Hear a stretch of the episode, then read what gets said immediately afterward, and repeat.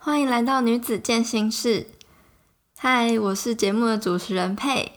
如果你是第一次来到这个频道的听众，这个节目主要分享的是关于女生健身、增肌减脂、健康饮食、提升自信、照顾身心灵，以及各种健身女孩心路历程故事分享的频道。希望陪伴女孩们一起变得更好。那如果你对这样的主题感兴趣的话，别忘记赶快按下订阅钮。这样你就不会错过每周一更新一集的最新精彩节目内容喽。如果你是这个频道的忠实听众，也希望你可以帮我一个忙，请帮我在 Apple Podcast 上面打五颗星，并且留言，帮我写下你的心得感想、回馈跟意见，分享给更多人知道。这样我辛苦用心制作的内容，也就更有机会帮助到更多人。不要小看你小小分享的力量，因为那有可能就会是改变别人一生的小举动。我也会非常非常感谢你的支持跟帮助的。那今天这集节目呢，是很多人想要我分享的主题，也是我认为很适合在过年期间分享的正念饮食。想象一下，如果你不用经过挣扎，不用放弃喜欢的食物，例如一片蛋糕啊，一块炸鸡，一些薯条。一块巧克力，不用靠意志力苦撑，仍然是可以减重成功又不复胖。想象一下自己在享受美食之余，却不用被罪恶感缠身，不用担心一吃就停不下来的感觉，这样的人生会有多自在呢？想想你上一次真正注意到你吃的东西是什么时候？你真正去感受食物的滋味是什么时候？你是不是常常会一边吃东西一边工作，或是一边看手机电视？或是看书，或是想东想西的，我们常常没有办法好好专心只做吃饭这件事情，所以我们会用自动驾驶模式在进食，常常就是随便狼吞虎咽的去吃一顿饭，或是无意识的在吃一些小零嘴、小东西。如果你是有 follow 我 IG 一阵子的粉丝，或是有听过我在第四集暴食篇分享的暴食解法，应该知道我很推荐大家可以去读读《正念饮食》这本书。但我在这边必须要先声明一件事情：有饮食失调倾向的人，你应该要先去咨询专业的医疗保健人士，然后才把正念饮食当做治疗的一种方式。有很多粉丝因为我的推荐去看了《正念饮食》这本书之后，都有很大的启发，开始会去反思自己原来的进食模式，会知道原来自己无意识被很多框架还有没有必要的想法限制。或是有很多情绪性的饮食，导致我们在吃东西的时候会觉得很有压力，也不知道自己什么时候是真的肚子饿了，什么时候是真的饱了，应该要停下来了。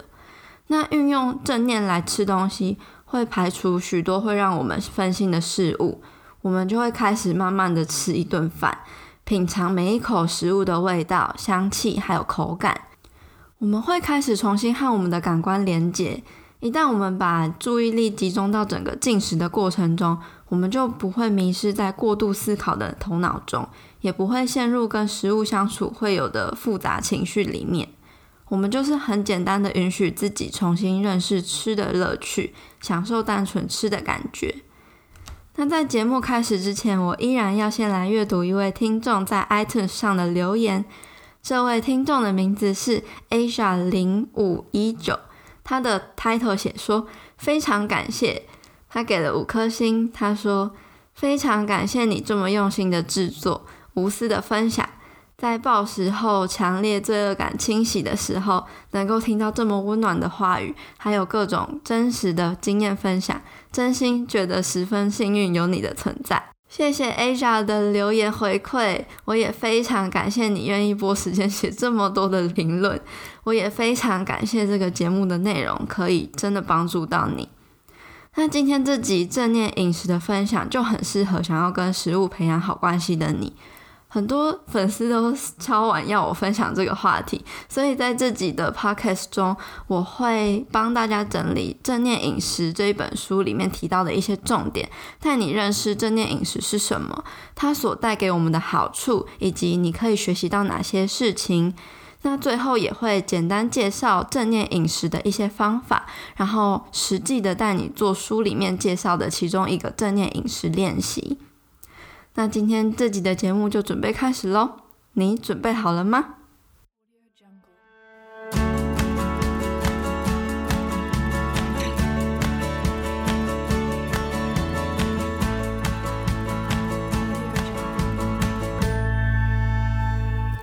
首先，我们先来认识正念饮食到底是什么。大家应该都有听过冥想、静坐，还有正念吧？其实他们都指出了一个通用的真理，就是说，生命中许多的挣扎还有痛苦，都是来自于我们过度执着于想要的事物上，对于可能造成的问题却充满恐惧。而正念允许我们透过觉察自己过度的反应，以及考虑其他的可能性，来放下困顿跟挣扎。所有人都可以练习正念，你不需要有什么样的宗教背景，或是一定要盘腿啊，静坐在瑜伽垫上。正念只是要我们先停下来，去觉察自己的行为跟想法，培养觉知的能力，欣赏当下的状态，而不是掉进不自觉就自动化的反应模式。正念饮食本身是经过美国国家卫生研究院所支持的研究成果编写而成的。它提供一系列的方法，帮助你认识自己的情绪，找回心灵的平静，去除错误的进食模式盲点。以更加健康快乐的态度来面对每一样食物。无论你目前有哪些进食或是体重的困扰，都可以试试看正念饮食法。它会根本上去转化你跟食物相处一辈子的关系。正念饮食本身并不是像什么生酮饮食啊、低碳间歇性断食这种饮食法，并没有激进的要你吃的很干净，也没有要你限制你吃任何的食物。不是一种潮流性的饮食法，也不是什么快速瘦身的方法。正念饮食只会让我们在料理或是吃饭的时候活在当下，允许我们自己真诚的去品尝食物，没有任何审判、罪恶感、焦虑感或是内心的批判跟评论。这种方法会减少我们花在体重上的时间，还有任何会让食物围绕在体重上的想法。很多人也会倾向把食物当作是一种奖赏或是惩罚，这就是为什么我们会认为我们应该要去吃一口或是吃一勺食物，当做是一种奖赏，就好像我们是一只行为良好的狗或是小孩。吃鱼迷瘦的人可能会吃的太少，长期压抑自己的饥饿感，而吃的太多的人呢，可能就会忽略饱足感。另外，如果我们将一些减肥市场啊过度简化的方法内化成自己的想法的时候，你就会以为只要做步骤一、步骤二，结果就会得到三。但过程中没有符合你的期待的时候，你的压力跟情绪就会爆炸。那正念饮食就试图要你消除这些想法，鼓励我们放弃传统非黑即白、全部或没有的思维方式。根据我们自然的体重去吃，而不是社群媒体或是平面杂志规定的体重，给我们没有必要的压力来吃的。当我们更有意识的时候，我们的心就会更平静，就不太容易激动或是紧张，也不容易情绪性的暴食。我们也可以更清楚的知道我们进食的模式，这种清晰的感觉可以让我们在食物上做出更好的选择。当我们变得更冷静、更清晰的时候，我们会对自己吃东西的方式感觉更加满意，也能够增加对自己的同理心。所以在那些我们很情绪化进食的日子里面，我们就比较不会去批判自己。那正念饮食不只是让我们活在当下，它其实也代表着一种探索的好奇心还有乐趣，不带任何批判的想法，去觉察我们自己是如何思考的，我们为什么会这样想，感觉我们为什么会这样做。这跟我们的饮食习惯没有什么关系。想想，大多数人都不会问自己的问题，例如我到底有多饿啊？我的身体需要的是什么？这一餐吃到一半，我有多饱？我是在偷吃还是在享受呢？我不吃我喜欢的食物，是因为我觉得它不好吗？对我来说，这样食物的分量是太多还是不够呢？在二零一三年的一项研究中发现。在饮食中会有意识饮食的人，吃的东西会比较少。这对那些想要减肥啊、遵循健身规则或是保持营养平衡的人是有帮助的。但这不代表有意识的饮食就是吃很少分量的食物，而是吃适合你身体分量的食物。正念也是我们可以带到超市或是厨房中的，它会帮助我们去学习不要自动受到外部思想、情绪或是冲动的控制。而是由我们自己内在智慧去选择我们身体真正需要的食物。我们的脑是很强大的，如果你不刻意去训练它的话，就会很容易受到情绪跟习惯的影响。我们冥想是为了训练大脑，为了我们整体的健康，而不是为了我们的体型或是体重。那学习正念饮食的好处，还有你可以学习到的事情有哪一些呢？第一，你不用再靠意志力或是自制力来停止吃自己很渴望或是会上瘾的食物。当你用意志力来减重，你会用外在的规则来规范你的饮食，例如一天只吃一千两百大卡，不吃水果啊，不吃饭，然后你会尝试强迫自己遵循这些规则。饮食计划定义你可以允许自己吃多少，让你转换成意志力跟自制力的心态。其实我最初接触健身的时候，也是吃教练开给我的饮食菜单。老实说，这。真的很省事，因为可以减少做决定的次数。与其自己决定要吃多少，要什么时候吃，不如饮食计划帮你决定，然后你尝试去照办就好了。但是这些饮食计划并没有考虑到你需要多少食物才会觉得饱足跟满足，所以你可能会让自己跟这些内在的讯息切割。你可能会让自己狂吃安全的食物，例如小黄瓜、西洋芹这种。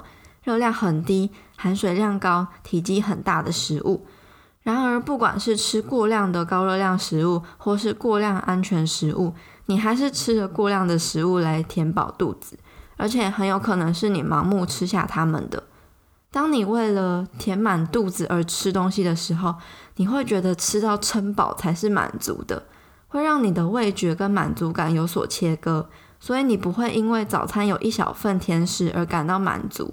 不会用一小口最喜欢的蛋糕或冰淇淋来当做点心。正念饮食可以培养察觉足够的感觉，然后便是让你过量进食的诱因。长远来说，比起快速瘦个五到十公斤，可是让自己的味觉跟饱足感失去连接，还来得有更多的好处。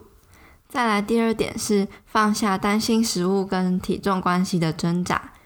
你可能在一天中花太多的时间比例在烦恼进食，还有体重以及你的身体跟外表上，但是我们的人生还有其他更重要的事情要花心思的，例如你要去建立你的事业，培养其他的兴趣，陪伴家人跟朋友等等的。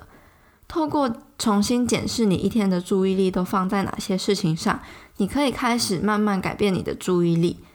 想想应该要花多少时间在这些议题上，例如准备和选择餐点的时间、正念饮食、运动，还有照顾自己的身体的时间，才是符合你人生想追求的价值的。如果把耗费在体重还有烦恼进食的时间花在其他地方的话，也许会让你觉得更快乐。第三个好处是可以让你分辨饥饿、饱足跟满足的感觉。将盲目饮食转化成正念饮食。如果我们没有刻意去意识自己身体发出足够的感觉的时候，就会不经意忽略它的存在，然后会吃到过饱或是不舒服的时候，才会意识到自己怎么吃这么多。我们在进食的同时啊，身体会进行三种不同的生理过程来让我们感觉到饱足。第一种是味蕾立即反应的味觉满足感。第二种是因为吃下食物，所以胃逐渐撑大的腹部饱足感。第三种是食物消化吸收之后，血糖跟其他营养素增加的身体饱足感。当我们肚子饿需要热量的时候，我们的味蕾就会变得比较敏锐，东西自然就会比较好吃。但是味蕾很容易疲乏，你会发现同样的食物吃到后来，可能跟第一口比起来就没有那么好吃了。虽然味蕾会慢慢恢复，但是因为你已经没有这么饿了，所以满足感就会往下掉。味觉满足感是三种内在饱足感讯息中反应最快的。如果你有刻意去留意每个当下的话，就会很明显。但是很多人完全不自觉，甚至会为了找回前面几口的愉悦感而持续的进食，就会想要追逐味道。但事实上，我们却得到越来越少的满足，还有愉悦感，就有可能会引起类似对食物上瘾的感觉。留意味觉满足感，可以帮助你在用餐的时候察觉什么时候美味的程度开始下降；而留意腹部饱足感，可以帮助你决定什么时候可以停止进食。通常会依照你吃的食物重量还有体积所形成的感受。肚子装的食物越多，或是比较重啊、高纤维、高水分的食物，很快就会有肚子被撑大的感觉。我们可以利用一到十分来衡量腹部的饱足感。你可以有点饱，但还是有点想吃东西。但无论如何，你都可以透过正念来寻找自己觉得舒服的饱足感。而对于合适饱足感的了解，其实也是被记忆还有过去的经验给影响的。大部分的人以为饱足感是全部或是没有，很多人也以为只有一种饱足感，就是把自己撑饱。你也可能会因为社交压力，或是因为无聊啊，其他情绪压抑啊，或是为了表现内心的叛逆，所以持续进食。其实偶尔在一些值得庆祝的特殊日子里面，例如过年啊、庆生派对中啊，让自己撑饱是很正常的，并不会让你发胖。会发胖的原因就在你每天每餐都把自己撑饱，才有可能长期累积太多多余的能量。你可以趁吃东西的时候去。感觉肚子的变化，什么时候饱足感开始增加，什么时候会变得不舒服，然后你就可以开始探索，自由去选择饱足的程度。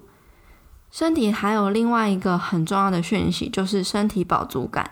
当身体消化食物，营养进入血液的时候，血糖就会上升。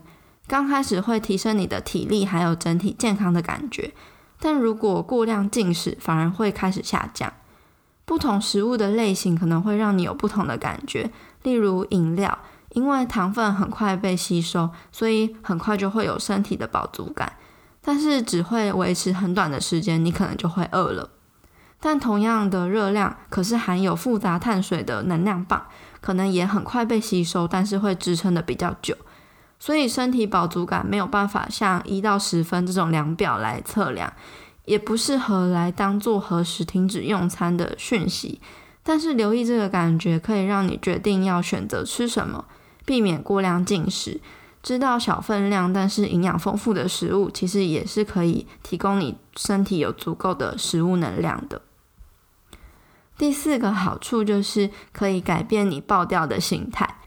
其实早在一九七零年代，就有一位成瘾行为。研究中心的主任发现这个“我爆掉了”的心态，它的专有名词叫做违反境界效应。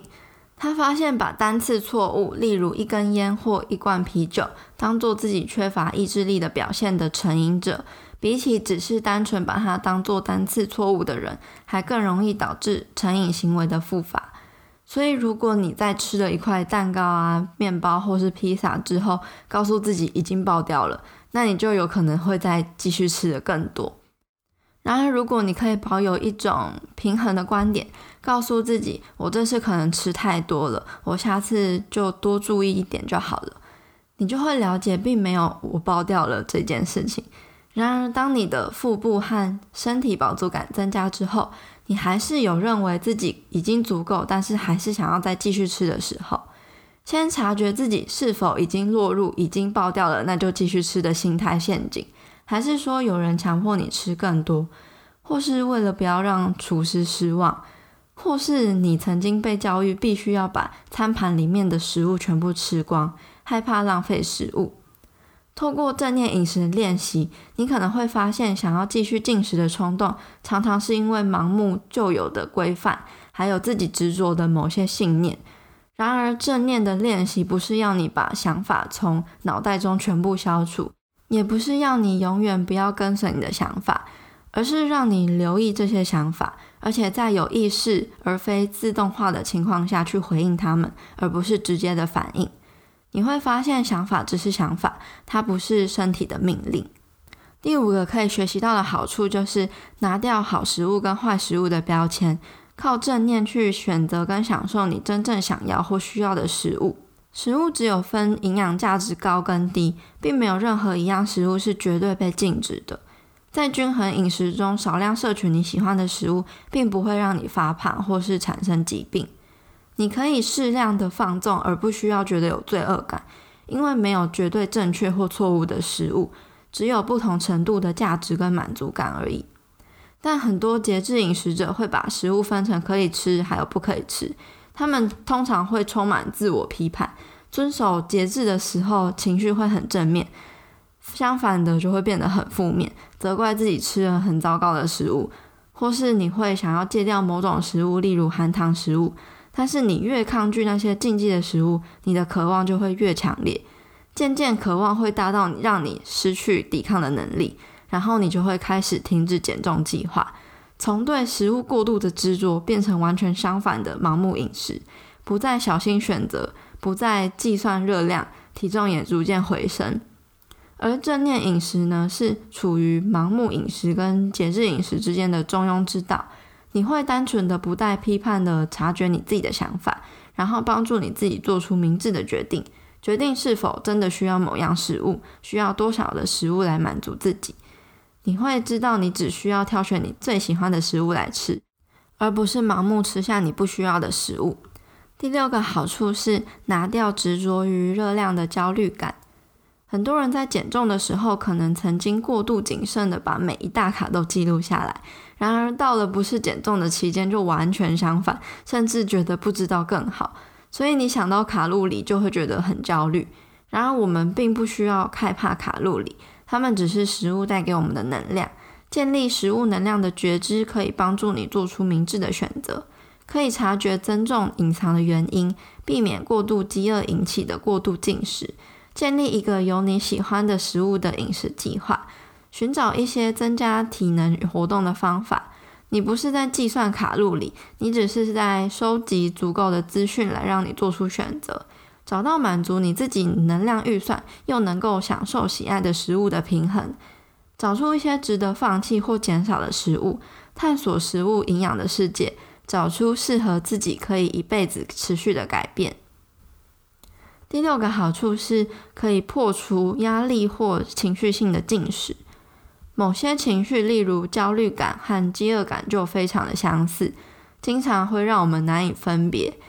一个负面的情绪呢，可能会让我们想要用食物来安抚自己，或是暂时避免想起自己的问题。调试情绪性进食的确是蛮有挑战性的，但是你真的可以决定，因为。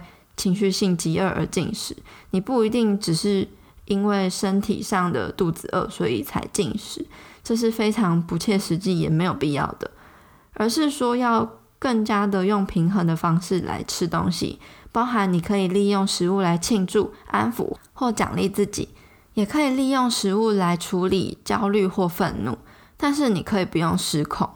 利用正念饮食的练习，你可以决定什么时候因为情绪而进食，或是可以像海浪一样随着情绪漂浮，又或是可以用其他的方式来面对这些情绪。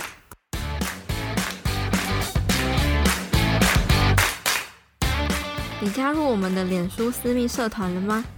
这个社团会延续广播节目话题的讨论，也会分享与交流各种关于女生健身、健康饮食。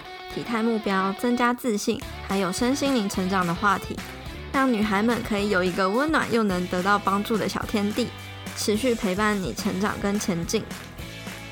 如果你有什么问题，也欢迎你在社团里面提出来。那如果你想要加入这个社团，一起变得更好的话，欢迎在脸书搜寻社团的名称“女子健心室”，陪你健身也健心。期待在社团里见到你哦。再来，我会介绍几个帮助你练习正念饮食的方法。首先呢，每一天要练习静坐冥想十到二十分钟，练习正念的呼吸。如果你从来没有尝试过静坐，这个练习可能会让你觉得很不安。但是过程其实很简单，找一个安静的时段跟地点来练习冥想。早上刚起床是最好的，因为可以让你平静的开启一天。但是只要是你觉得适合的时间都可以练习。你可以用某些 App 做语音引导的辅助，或是自己设定闹钟来确定自己静坐的时间长度。选择坐在一个不容易睡着、有直挺椅背而且舒适的椅子上，把你的双脚放在地上，双手放在你的大腿上。准备好的时候呢，先做三到四个深呼吸，让肩膀放松。肚子放松，用腹式呼吸法，肚子会随着吸气往外延展，吐气时往内缩。这种呼吸的方式呢，会告诉你大脑你真的很放松，让呼吸慢下来，找到呼吸的节奏跟速度。吸气的时候，感觉鼻尖的空气是冰冷的，察觉空气进入喉咙，流进腹部。然后吐气的时候，空气是温暖的。当你察觉到脑袋中出现其他游走的想法、情绪跟声音，是很自然而且正常的现象。重要的是练习不带批判的察觉它游走的过程，然后再温柔的把意识带回原来的呼吸。如果发现呼吸的感觉在某个部位特别明显的话，例如鼻尖、喉咙或是腹部的起伏，可以选择这个部位作为主要觉察的重点，或是选择跟随整个呼吸所经过的途径，最后在你设定的时间之内结束练习。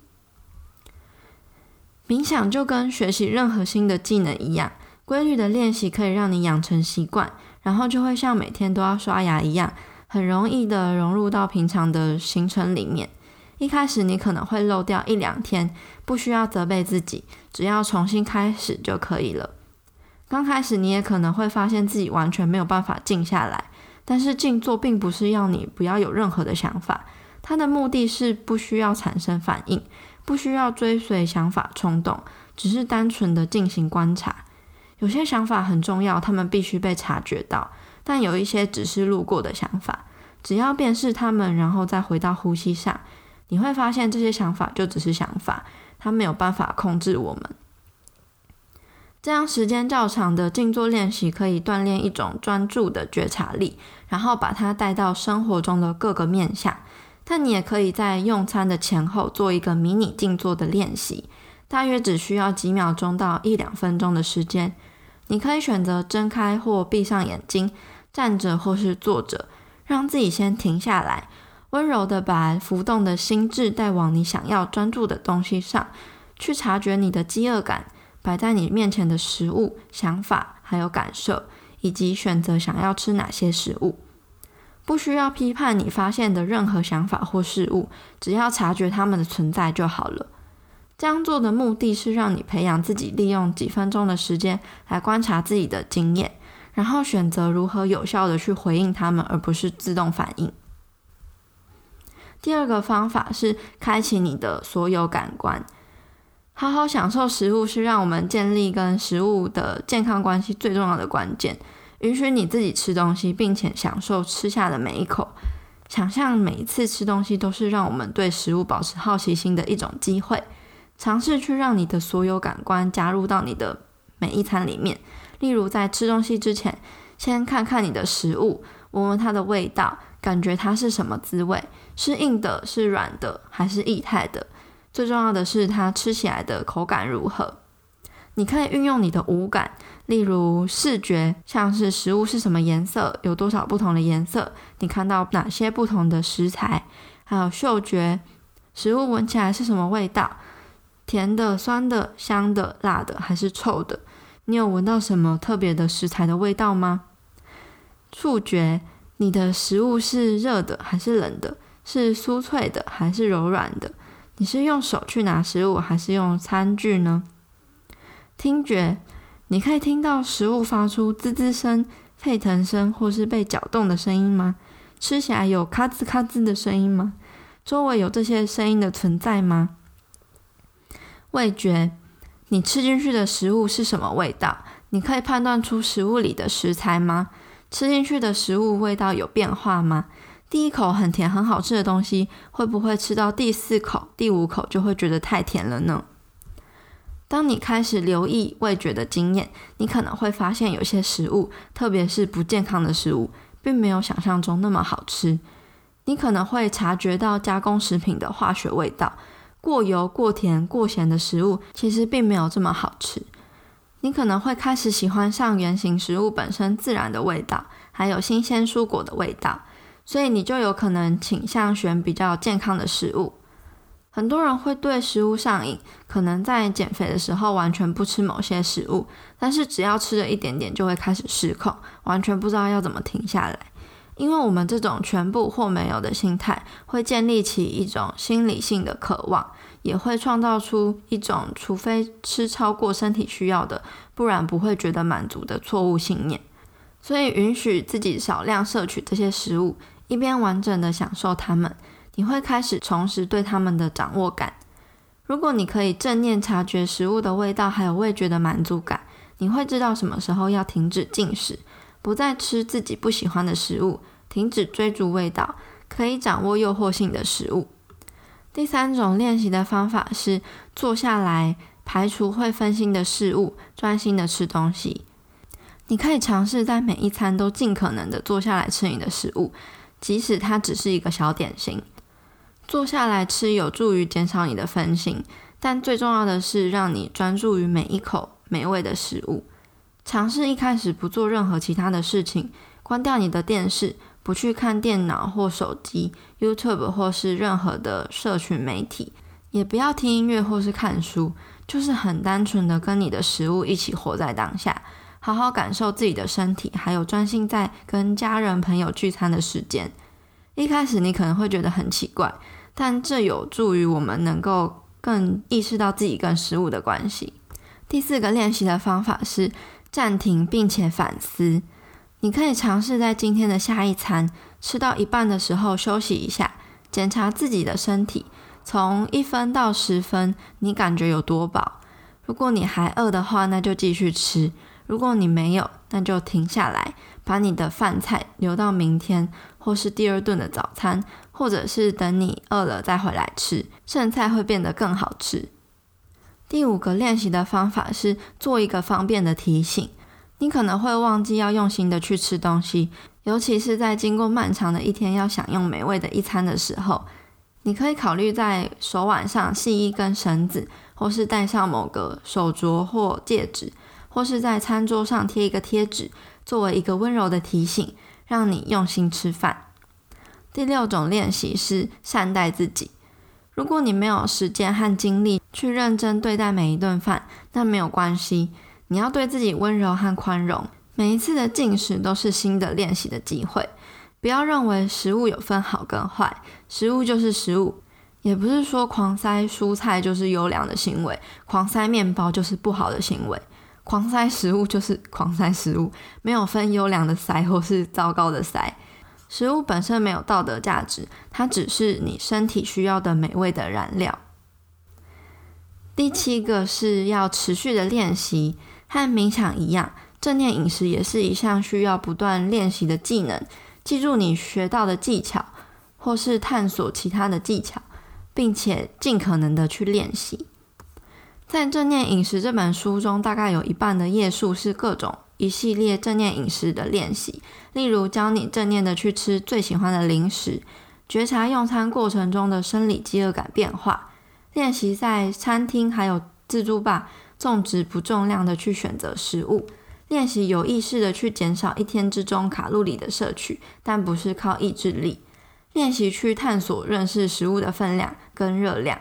然后觉察自己真正需要的量，练习破除情绪性和压力性的进食等等的，这些练习都是要花不少时间去做的。长时间累积的饮食习惯模式，一定没有办法一夕之间就能够改变。我建议你可以一步一步照着书本上的正念饮食练习顺序，安排时间去好好练习。书中所提供的方法大概需要练习十周的时间，但这就像是训练肌肉一样。我相信，如果你真的有在生活中落实这些练习的话，就可以慢慢让自己跟食物的关系变得更好，慢慢知道脑中的那些想法跟情绪是浮动的。有时候冲动在一阵子之后就会消失，你可以继续日常的生活。有时候也会决定给自己一份小点心，然后充分享受每一口。另外想提到一点是，正念饮食不代表每一次都要吃得很慢，或是一定要启动美食的模式。你有可能正念的选择中午要很匆促的吃完的一餐，也可能只是为了获得营养跟能量而吃东西，而不是在吃美食，这是完全没有问题的。正念最重要的就是知道任何的想法都没有对跟错，不去批判自己的行为，善待自己，理解到不一定每一个时刻都是完美的，但是你还有很多次可以重新来过、重新练习的机会。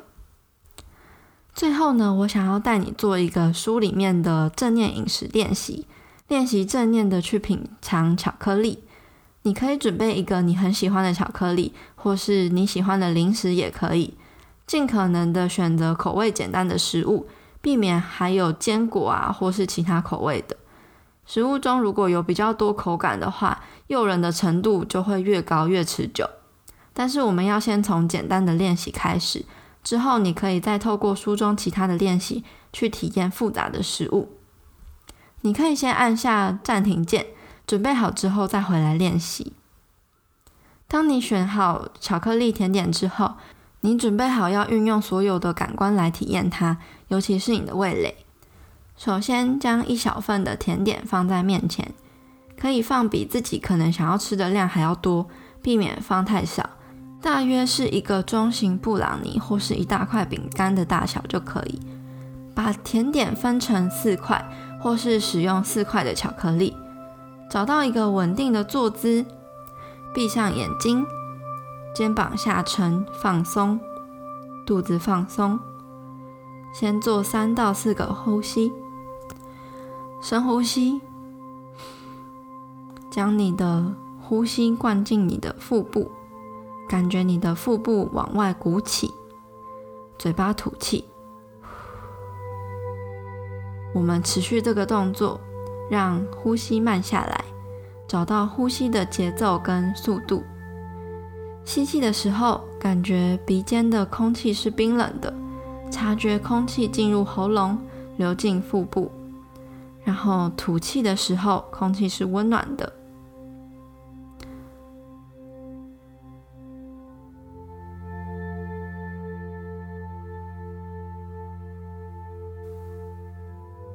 重复吸气跟吐气。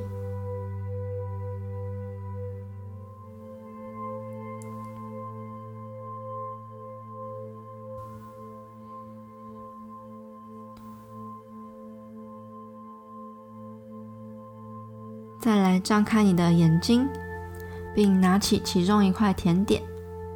你看着这一块甜点，感觉你从来没有吃过或是看过它一样。你察觉到了什么呢？它长得怎么样？是什么形状？什么颜色？什么质感呢？闭上眼睛，闻一下味道，闻起来的感觉如何？再用你的。嘴唇碰它一下，你有什么感觉呢？再来继续闭上眼睛，温柔的把它放到嘴巴里面，先不要咀嚼，用舌头让它在嘴巴里面移动，并且留意它的感觉还有味道是如何呢？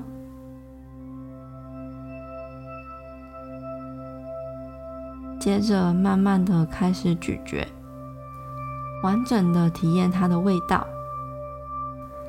你正在用嘴巴的哪个部分来咀嚼呢？开始咀嚼之后，味道有什么样的变化吗？味觉满足量表一到十分，你会给几分呢？第一口之后继续咀嚼，分数有哪些变化吗？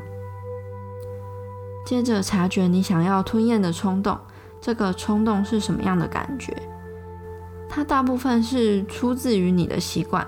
留意过程中你的想法和情绪，他们是否会批判这个甜点呢？又或是会批判吃这个甜点的你吗？当这一口的愉悦感降低的时候，你可以选择吞下去。我们再来做两个深呼吸。深呼吸，将你的呼吸灌进你的腹部，感觉你的腹部往外鼓起，嘴巴吐气，慢慢把空气吐出来。深呼吸，吐气，再来拿起第二块甜点，把眼睛闭上。闻闻它，放到嘴巴里面，先不咀嚼，先体验它的味道。留意味觉满足感量表的分数。你觉得这个分数是持平，还是上升，还是下降呢？抵抗想要吞咽的冲动，一直到你已经完整体验全部的愉悦感。你觉得这跟第一块甜点有哪些相同的地方，又有哪些不同的地方呢？食物吞下去之后，嘴巴里面有残留哪些味道吗？注意，你已经把这小块的食物能量带到身体里面了。再做一个深呼吸，吐气，拿起第三块甜点。我们重复同样的步骤，把眼睛闭上，闻闻它。放到嘴巴里面，先不咀嚼，先体验它的味道。你觉得味觉满足感量表的分数现在是几分呢？你是怎么知道的？这一块跟前面两块甜点有什么相同或是不相同的地方吗？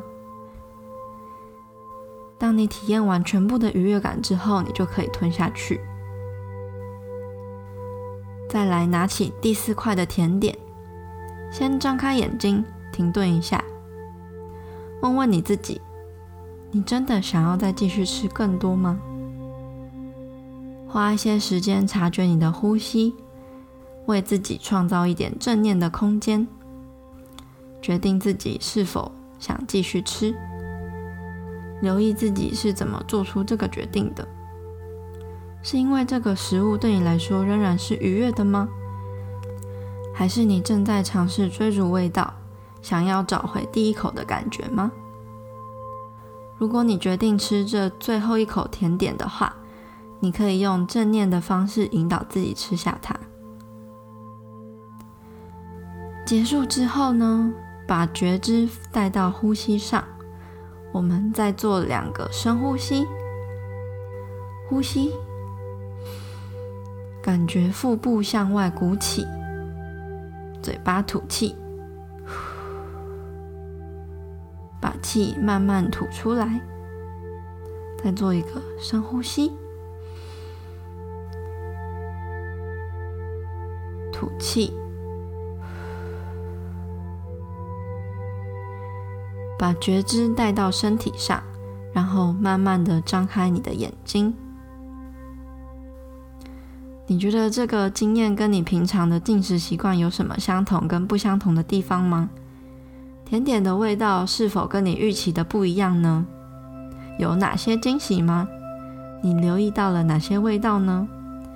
每一口有哪些变化吗？进食的时候，你留意到自己有哪些想法或是情绪吗？最后，将这个食物味道的正念觉知。延伸到你对这个食物所知道或是想要的知识上，将它的食物的能量，也就是热量放在心上。你吃下去的部分总能量是多少呢？你也许会发现一些惊喜。想想它的营养价值。我们现在知道巧克力其实有一些健康的好处。想想它的原料从哪里来。哪些人负责耕种原料，创造这一小块愉悦的食物呢？它是怎么从产地运送到商店，然后来到你的面前的呢？以好奇心、感恩、觉知来反思这一切。我想这个练习可以帮助你开始对食物说够了。进食的时候就比较不会像是渴望与意志力。自制力之间的拉扯，你可以立刻在任何你选择的食物上进行这个练习。你可能可以先从比较安全、简单的食物开始，然后再慢慢练习其他口味比较复杂的食物，培养你的味觉觉知，将饮食经验的品质最大化，来减少食物的量。在这集节目后，我也会附上检视你自己饮食行为跟想法的清单，其实是书中里面所附的清单。那我会把它做成 PDF 档案，方便你取得下载来填写，或是影印出来填写。这个清单的目的呢，是希望帮助你提高动机和成就感，可以让你了解你目前的状态，以及提供你在饮食中增加正念的方法。下载的地方我会附在音频的资讯栏，也会提供在官方 IG 的首页连接，欢迎你去下载。那今天谢谢你听到这边，我真的很感谢会定期来收听女子健行室的你。如果你喜欢这个节目的话，别忘了要按下订阅，也非常希望你可以帮忙我到 Apple Podcasts 或是 iTunes 上帮我打五颗星，并且记得留言给我回馈。因为如果越多人喜欢这个节目的话，这个节目的内容就越有机会被更多人听见跟看见。也欢迎你截图这一集的节目贴到自己的 IG Story 上，写下你的想法，还有得到什么样的收获，并且 tag 我的 IG 账号或是这个电台的 IG 账号，让我知道你有在收听，也让我知道这个节目是有帮助到你的。你的每一个小小回馈呢，都是可以支持我继续分享更多优质内容的动力。